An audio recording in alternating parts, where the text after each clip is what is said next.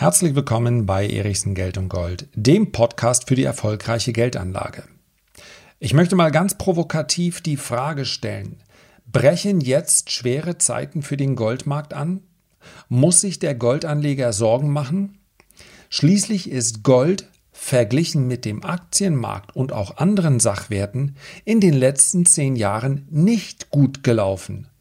Und wenn sich jetzt die ganze Krise langsam auflösen wird im Jahr 2021 und Gold als Krisenmetall gilt, ist das vielleicht das Damoklesschwert, was diesen Markt zum Einsturz bringt?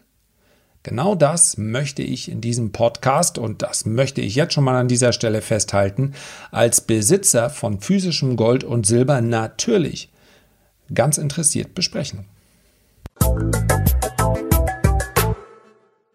So, ich habe das jetzt zum Schluss nochmal extra betont mit meiner Goldinvestition. Ich bin seit der Jahrtausendwende in physischem Gold und in physischem äh, Silber investiert und darüber habe ich auch noch Gold- und Silberaktien. Also ich äh, argumentiere aus einem investierten Standpunkt heraus.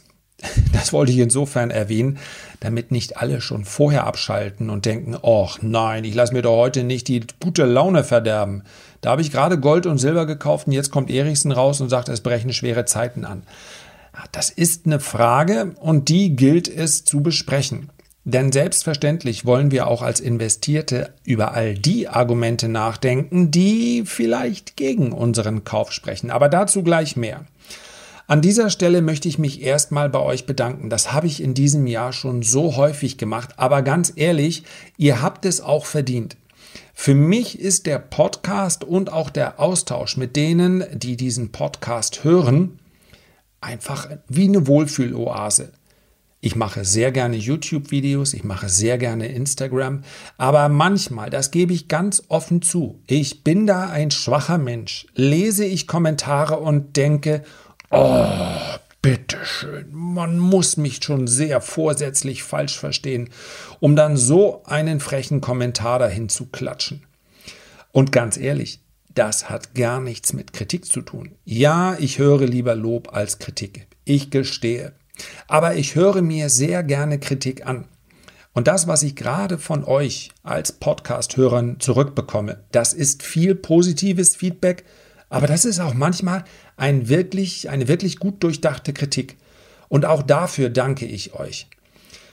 Und wenn ich unter die Podcast schaue und mir die Bewertung anschaue, dann sehe ich da viele, viele fünf Sterne, die verteilt wurden. Und ich kann nur noch mal wiederholen, das ist für mich ein Ansporn, so weiterzumachen. Und vielleicht darf ich euch für dieses Jahr noch einmal bitten, ja, der, ich überlege noch, was ich euch zu Weihnachten schenke. Ich glaube, ich werde gemeinsam was mit meiner Familie machen und denke, das könnte ganz unterhaltsam sein für euch. Ich habe sogar, das ganze Jahr habe ich darauf hingearbeitet, meinen Sohn gewinnen können. Also abonniert am besten den Podcast. Und wenn ihr sowieso schon dabei seid, ich weiß nicht, es sind ja nicht alle auf der Apple-Plattform und nur da kann man derzeit die Bewertung abgeben. 1995 waren es zuletzt.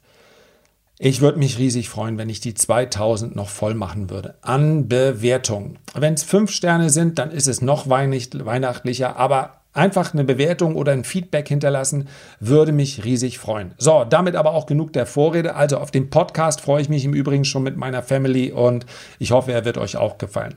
Jetzt sprechen wir aber über Gold und jetzt kommt die knallharte Überleitung das, was ich hier als Titel gewählt habe, nämlich die Frage, ob schwere Zeiten anbrechen für Gold, das wird wahrscheinlich nicht jedem gefallen. Aber ich stelle die Frage trotzdem, sollte Gold nicht höher stehen? Gold ist ein Krisenmetall, ist aber auch für viele ein Metall, mit dem sie ihr Vermögen erhalten möchten. Und zwar in einem Umfeld, indem die Notenbanken und mittlerweile auch die Regierungen aber sowas von aufs Gaspedal drücken. Die Geldmenge hat sich in einer Geschwindigkeit erhöht. Das hätte man früher nicht mal in Lehrbüchern für möglich gehalten, dass das geht, ohne dass die Volkswirtschaft irgendeinen Schaden nimmt, beziehungsweise, und das ist wahrscheinlich der Punkt, der viele noch deutlich mehr beschäftigt, beziehungsweise ohne, dass wir eine Inflation oder Hyperinflation haben.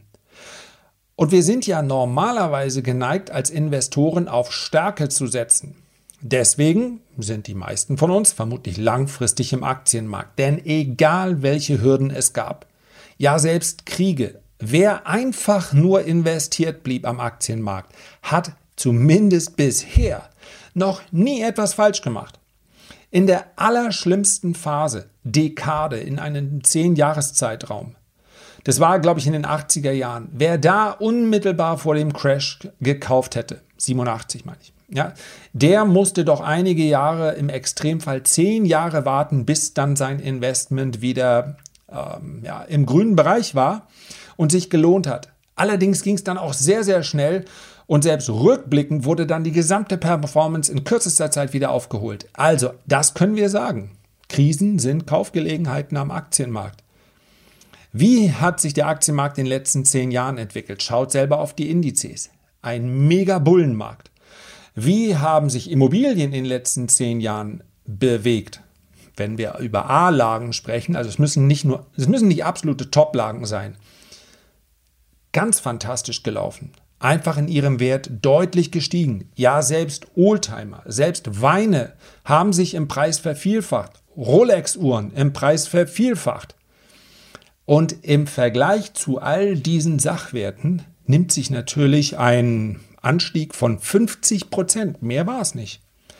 Ja, Gold stand auf Euro-Basis, Entschuldigung, im Jahr 2011 bei 1100 US-Dollar.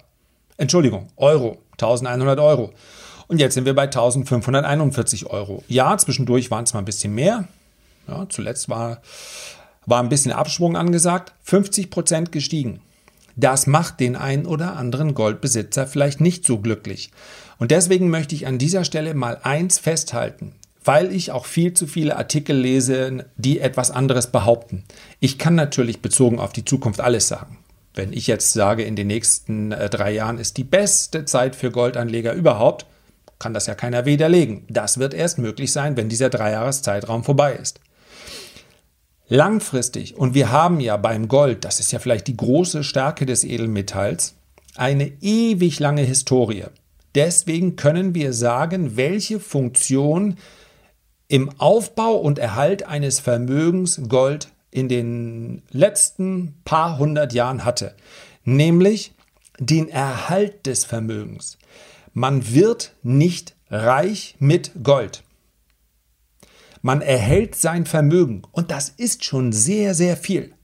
Denn schließlich und endlich, wenn ich vor 100 Jahren, ob nun auf Dollar, auf zurückgerechneter Euro oder auf D-Mark-Basis, wenn ich dort in Euro, Franken, D-Mark, was auch immer, österreichischen Schilling mein Vermögen gehabt hätte, dann wäre es heute nur noch rund je nach Währung ein bis drei Prozent wert. Also 95, 96, 97 bis 99 Prozent des Vermögens der Kaufkraft wäre weg.